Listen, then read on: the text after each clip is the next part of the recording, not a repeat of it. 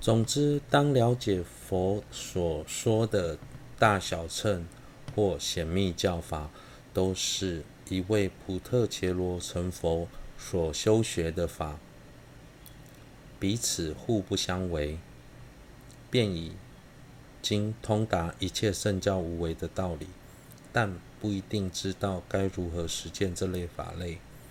所以不见得能了解一切经典皆是教授。相反的，如果懂得实践所有经典的要义，就一定能够了解佛法彼此之间互不相违的内涵。以三易于获得圣者易趣之书胜分二：一、初学者若无上师的口诀，无法顺利获得佛陀的意趣。诸大经典。即释论虽是最胜教授，然尚未能骗学之初学者，若不依止善事口诀，纵去彼等，亦难获得彼中意趣；纵能获得，亦必有赖常识取劳。二、透由上师的口诀。便能顺利的获得。若能若能依止上师口诀，则易通达。佛经大论是最殊胜的教授。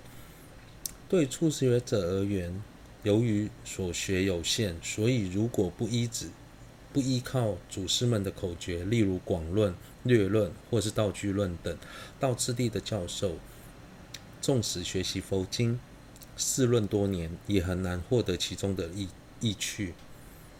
假使能获得，也必须付出非常多的时间和心力。若能依止祖师们的口诀，就会比较容易了解佛陀的意趣。不论是广论或掌中解脱，或是功德之颂本，甚至其他教派中有关道次第的论著，由于当中都已经统摄了佛经大论的要点，所以要是我们暂时无法广泛闻思，至少可以借由道次第来了解经论中的精华。这就是为什么要学习道次第的原因。以般若经为例，一至三知识的部分在最后才讲述，一开始则是先讲发菩提心。虽然它的次第与道次第完全相反。但由于当时在听法的是立根者，所以他们还能还是可以了解。对于初学者的我们，必须透由祖师们的所造的道次第教授，依次学习医师的内涵等，才能了了解整个佛法的精要。掌中解脱来举例来说，诸大经论。犹如大海，三主要道等，佛陀的意趣如同海底的珍宝；菩提道次第就像一艘船，而开示次第的上师则则如船长。海中虽有珍宝，但如果不乘船入海，最终不仅一无所获，还有丧命之虞。相同的，若不依着道次第而自行深入诸大论中，难以获得佛陀的意趣。若能依着如同船长的上师，乘坐菩提道次第的大船，就能轻易地从教典的大海中取得佛陀就近意趣的珍宝。以是极大恶行自行消灭之殊胜分三：一、说明谤法是最大的恶行，如。华法经及地则品所说，一切佛语皆是直接、间接开示成佛所需的方便。若不了解此意，则一类为成佛所需方便，另一类则阻碍成佛。次分好坏，合理非理，及大小乘，并说菩萨须修学此，不须修彼，则为因舍。即为即成谤法，谤法业障细为难知，此为骗色一切魔阎摩经中所说。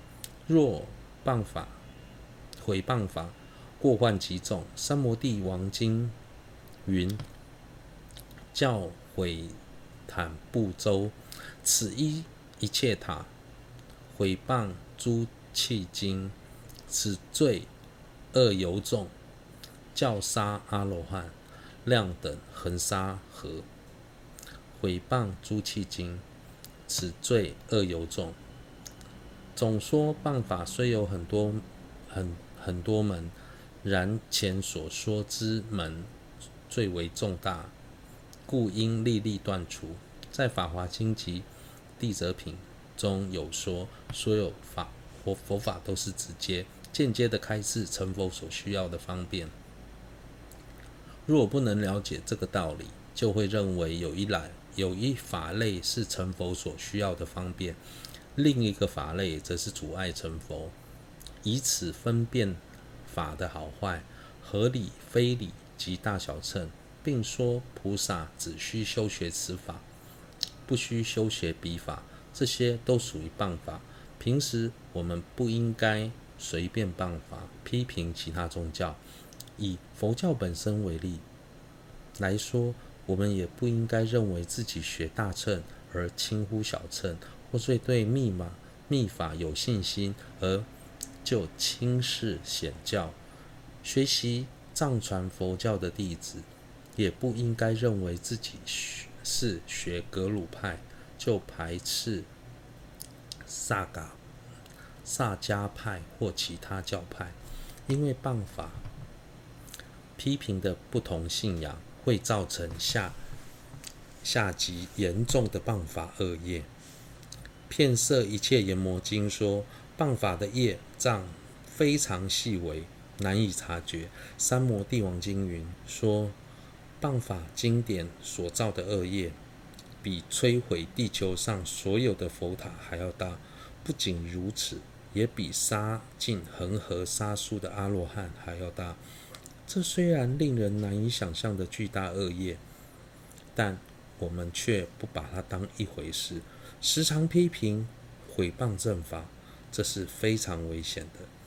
谤法虽然有很多种，但是以上所提到的一般人最容易犯的严重错误，所以要努力的断除。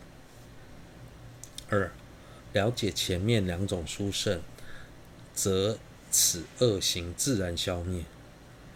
又此仅或如前所说，定解便能遮除。故其恶行自行消灭。三、这种定解要从法华经等得知，如又此定解，应多研阅地则品及法华经而寻求。诸于谤法之门，应从遍摄一切阎魔经中了之。如果能。对之前所介绍的通达一切圣教无为及一切经典皆为教授这两个部分产生定解，就能很自然地消灭谤法的恶行。如果想对谤法这个部分升起定解，就应该多研研阅地则品及法华经。其他的谤法方式，则是应从遍摄一切阎魔经中了知。至尊洛桑布文集，虽然圣教次第论中以多种方式来说明道具论的殊胜，但是宗克巴宗大师在此特别强调四种殊胜，这是大师的不共主张。由于大师见到过去在藏地曾有过显密水火不容的情况，并在未来也有可能再次发生，又见后人妄执。诸大经论没有实修的要点，因此造作严重的谤法恶业，成为圣教衰败的主因。为了防止这种情情况发生，所以特别强调这四种殊胜。